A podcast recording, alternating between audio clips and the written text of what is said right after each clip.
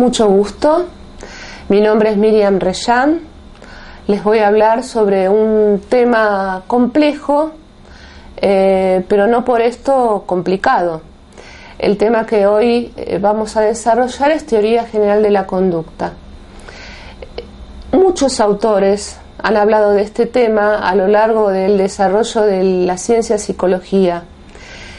Podemos eh, comenzar, por ejemplo, desarrollando eh, los conceptos teóricos de Watson, que limitó la conducta a aquello que meramente se podía observar, es decir, fenómenos observables que podían ser repetidos, que podían ser observados incluso en un laboratorio social.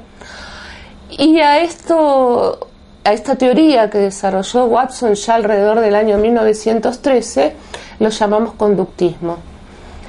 Limitó entonces Watson los fenómenos observables eh, abarcados con el concepto conducta a aquellos hechos realmente a los que llamó reales, experimentales y por lo tanto que podían tener este, un correlato con la realidad. Eh, y que podían ser también reproducidos, es decir, vueltos a repetir.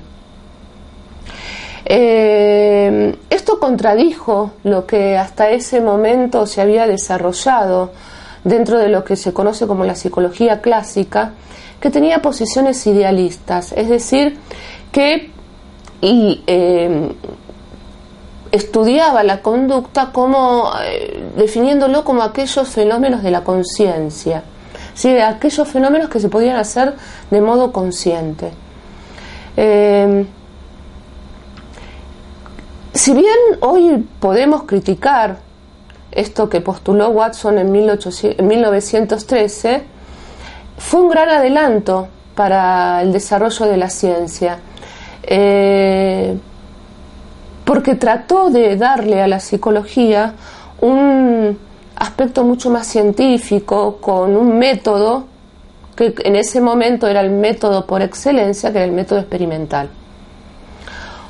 Luego, podemos plantearnos que hay muchos fenómenos que escapan a esa definición, a esa característica de lo observable, de lo realmente real, y entonces preguntarnos en qué lugar quedan, por ejemplo, las vivencias, los fenómenos que llamamos hoy psicosomáticos, las alteraciones fisiológicas.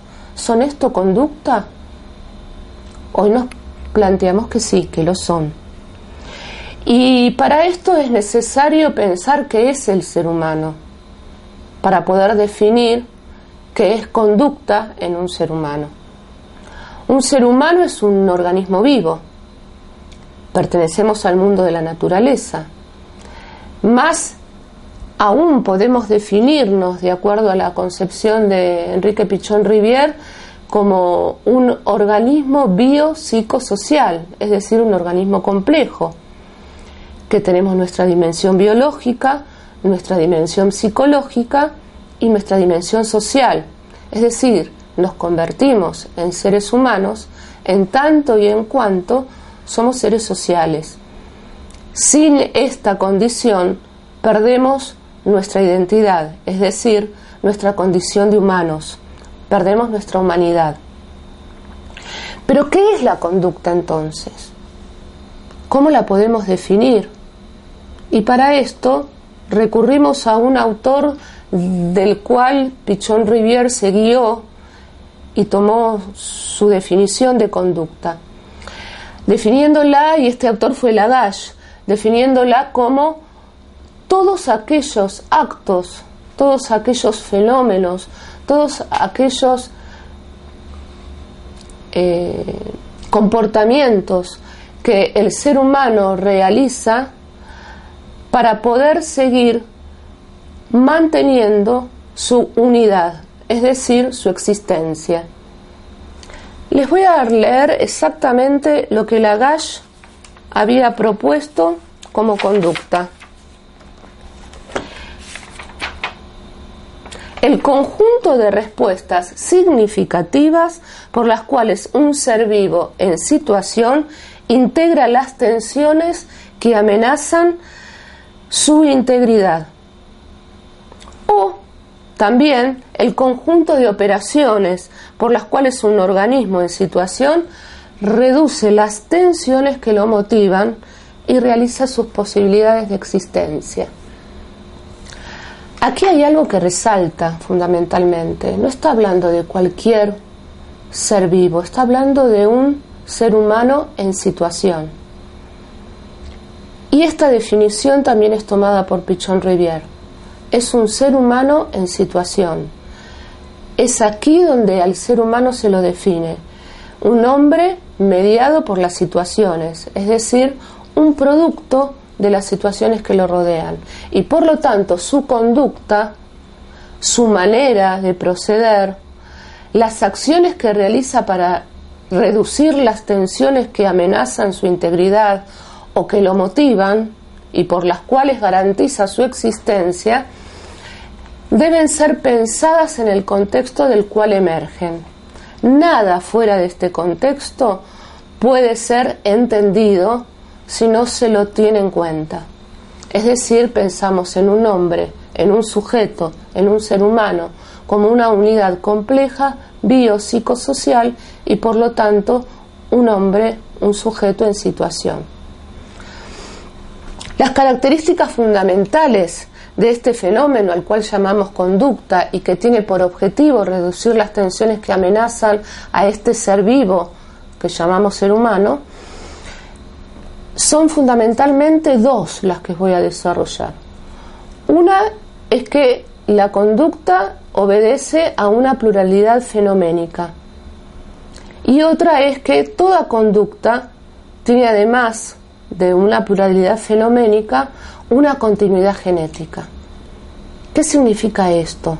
En muy breve palabras puedo decir que una conducta es una unidad compleja, por lo tanto se desarrolla en tres ámbitos o áreas de la conducta como las definió Pichon Rivière. Área cuerpo, mente y mundo externo. Al área mente le dio el número 1, al área cuerpo 2 y al mundo externo 3.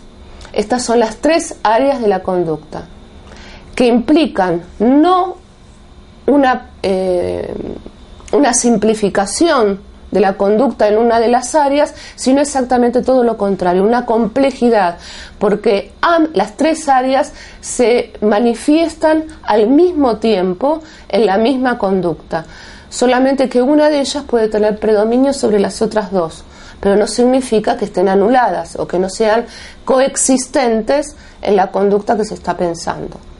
Pensemos, por ejemplo, en el fenómeno de la vergüenza qué sentimos, qué nos pasa cuando sentimos vergüenza por algo.